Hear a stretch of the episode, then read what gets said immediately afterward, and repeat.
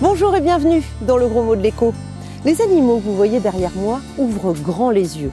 Car face à l'urgence climatique, la finance, si elle est verte, pourrait sauver la planète. Préserver la biodiversité, limiter le réchauffement à 1,5 degré nécessitera d'énormes investissements, près de 1000 milliards d'euros par an selon le GIEC. En cas d'échec, les experts du climat prévoient des changements irréversibles et des catastrophes qui coûteront elles aussi des milliers de milliards d'euros, d'où l'intérêt des financiers à agir. La finance verte, c'est notre gros mot de la semaine. Mais est-ce que c'est un mythe ou une réalité?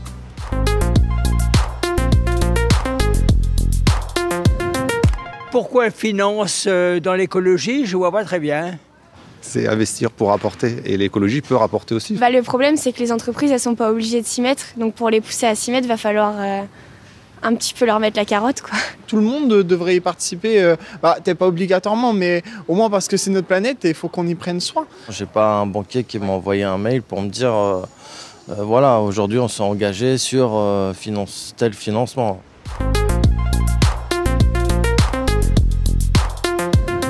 Bonjour Alexandre Garel. Bonjour. Première question, comment vous définiriez la finance verte? Dans la finance traditionnelle, les flux financiers s'orientent en fonction du rendement et du risque des opportunités d'investissement, sans prendre en considération les aspects environnementaux. Dans la finance verte, l'idée c'est que les flux financiers s'orientent en fonction du bénéfice environnemental des projets ou des entreprises à financer. Comment on peut faire concrètement de la finance verte? Ça passe par quel, quel produit, quel canot? Alors vous avez deux grands types de produits. Vous avez les obligations vertes. Ce sont des titres de dette émises par les États, les collectivités ou les entreprises qui sont destinés à financer euh, des investissements verts de transition écologique ou énergétique. Typiquement, pour une collectivité, il peut s'agir de financer un projet d'éolienne ou des transports propres. Ensuite, vous avez les fonds verts, qui sont des portefeuilles d'actions. Et la spécificité de ces fonds verts, c'est que les actions ont été choisies pour la performance environnementale des entreprises. D'accord Et moi, si je veux accéder à ces produits Vous pouvez très bien investir en obligations vertes ou dans ces fonds verts via les produits traditionnels que sont l'assurance vie, que sont le plan épargne retraite par exemple. Comment est-ce qu'on peut être sûr qu'on fait de la finance verte? Est-ce qu'il y a des critères?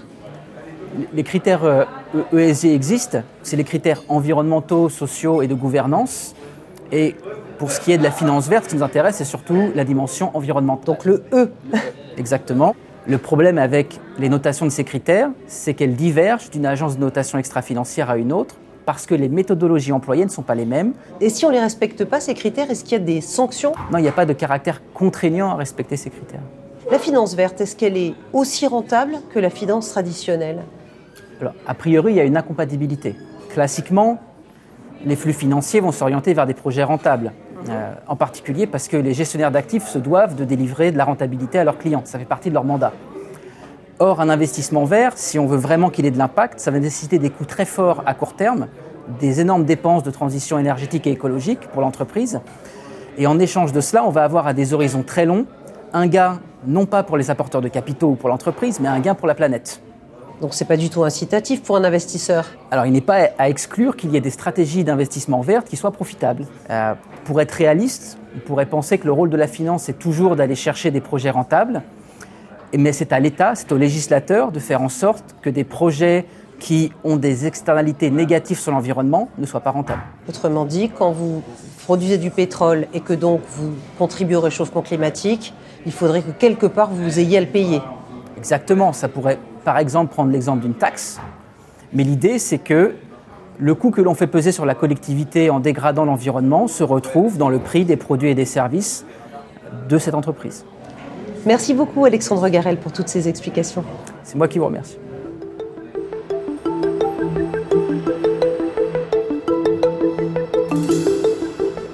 Verdir ses finances n'est pas une obligation légale, plutôt un devoir moral.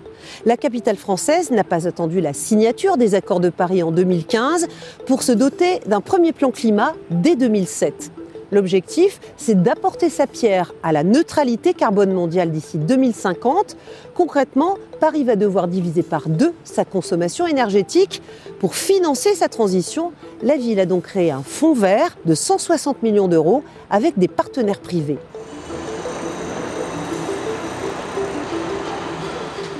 Deux axes sont prioritaires, les transports et le bâti. Sur ce chantier du 7e arrondissement, on rénove plutôt que de raser et on chasse les passoires énergétiques.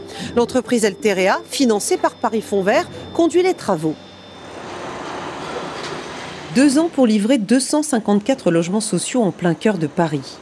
Ces anciens bureaux du ministère de la Défense entament une nouvelle vie, plus vertueuse sur le plan énergétique, en ligne avec les objectifs climat de Paris. On vient mettre de l'isolation 14 cm sur les murs de façade afin d'isoler depuis l'extérieur. Les fenêtres sont en double vitrage, c'est du bois. Et euh, en termes de résistance des, des, isolants, on a essayé de se rapprocher le plus possible des résistances du neuf. Résultat, les futurs logements ne consommeront que 63 kWh au mètre carré, bien moins que les anciens bureaux. Autre point fort, on réhabilite l'existant, pas de gaspillage. On réemploie des matériaux y compris les déchets. Ces matériaux-là sont réutilisés dans d'autres euh, chantiers ou d'autres euh, euh, filières. et donc ça permet de ne pas relancer une production de matière qu'on a déjà sous la main. Conséquence immédiate, moins d'émissions de gaz à effet de serre. C'est pour ça qu'Alterea a décroché le chantier car les travaux sont financés par Paris Fonds Vert. Lionel Cormier et Jean-Yves Villemotte font la paire. Le premier veille à ce que les entreprises financées soient rentables, le second à ce qu'elles aient un véritable impact environnemental. Dans le cadre des fonds d'investissement, c'est effectivement d'identifier les entreprises qui vont avoir une, capacité d'impact, c'est-à-dire une capacité à réduire les émissions de gaz à effet de serre. On va être capable de quantifier ce qu'on appelle des émissions de CO2 évitées euh, par, euh, par l'entreprise. Bilan d'Alterea pour 2020, 1 366 000 tonnes de carbone évitées à la ville de Paris. Voilà pour le côté environnemental. Côté financier, il a fallu trouver l'argent pour tous les travaux liés à la transition. La ville a mis au pot 15 millions d'euros. Paris Fonds Vert a trouvé le reste, 145 millions d'euros, auprès d'investisseurs publics et privés. Il a donc fallu leur proposer un montage rentable. Nous allons voir ces investisseurs en leur euh, promettant d'abord un rendement financier, qui est un rendement de l'ordre de 10 à 15% qui viendra en rémunération du risque qu'ils vont prendre en investissant dans euh, Paris Fonds Vert, c'est-à-dire dans, euh, des PME dont le profil de risque est relativement élevé. Autre façon de verdir la finance, faire pression sur les gros pollueurs. C'est le métier de Lucie Pinson de l'ONG Reclaim Finance. Dans ce clip, elle montre du doigt Gaz de France Suez, rebaptisé Engie pour gommer toute référence aux énergies fossiles.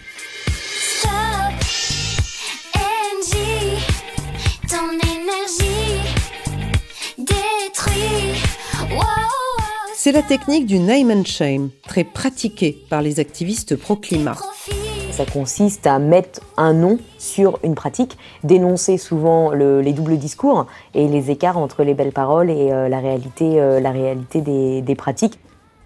Montrer du doigt pour écorner l'image ou agir de l'intérieur. Lucie Pinson sensibilise aussi les actionnaires de grands groupes comme Total ou BNP Paribas elle leur apporte des éléments factuels. Notre objectif, bien entendu, est de les convaincre euh, de se saisir des informations qu'on va leur donner pour euh, mettre la pression de la manière la plus efficace possible sur les entreprises qu'ils ont euh, en portefeuille. Loin des grands groupes, de plus en plus d'épargnants veulent financer directement des projets verts. Des plateformes Internet les mettent donc en contact avec des porteurs de projets Exemple, le patron de Ventru avec vue, un restaurant itinérant. Tout en bois, très économe en eau, le Ventru privilégie l'agriculture raisonnée, le recyclage et les produits locaux. Guillaume Choupeau est passé par Mimosa, un site spécialisé dans l'alimentation durable, pour boucler son tour de table. En tout, j'avais besoin de 400 000 euros. Donc la banque a financé une partie, mais il y a toute une partie il ne pouvait pas financer parce que c'était trop. Donc euh, entre mes fonds propres, euh, une levée de fonds, j'avais besoin de, financement supplémentaire. Et donc euh, Mimosa était une solution en plus. Résultat, 90 000 euros empruntés à des petits épargnants. Vanille Granier a investi 4 000 euros sur 10 projets. Elle sait pourquoi elle a choisi la finance participative et la plateforme Mimosa.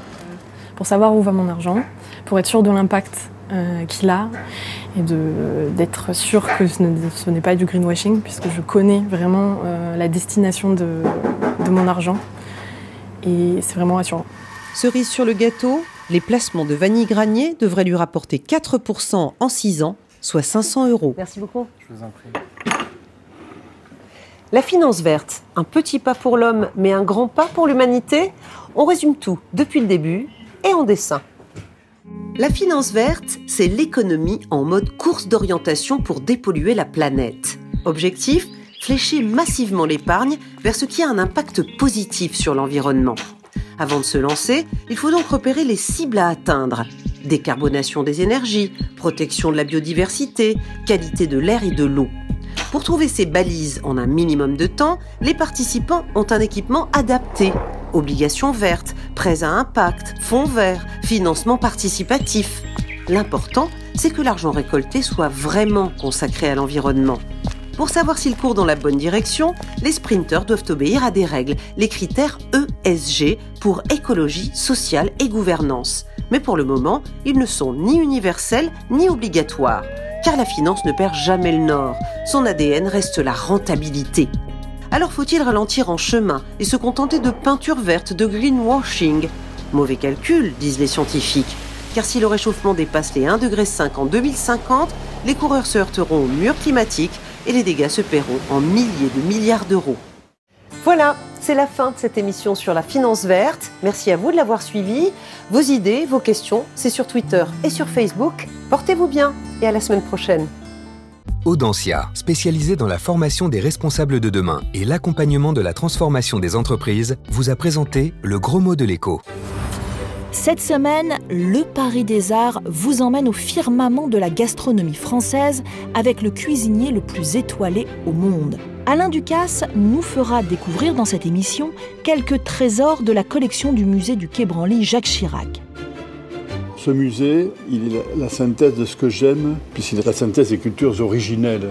Et puis une dégustation en compagnie du chef espagnol Albert Adria. Ils ont uni leurs talents et créé le restaurant éphémère Admo au pied de la Tour Eiffel. La cuisine, c'est un, une extension naturelle d'un professionnel. Le Paris des Arts d'Alain Ducasse a retrouvé très vite sur France 24. Chaque semaine, entrez dans les coulisses des batailles économiques. Au cœur de la guerre économique, Ali Laidi décrypte avec son invité les stratégies commerciales des entreprises et des États, là où tous les coups sont permis. L'entretien de l'intelligence économique, présenté par Ali Laidi. À voir sur France 24 et sur France24.com.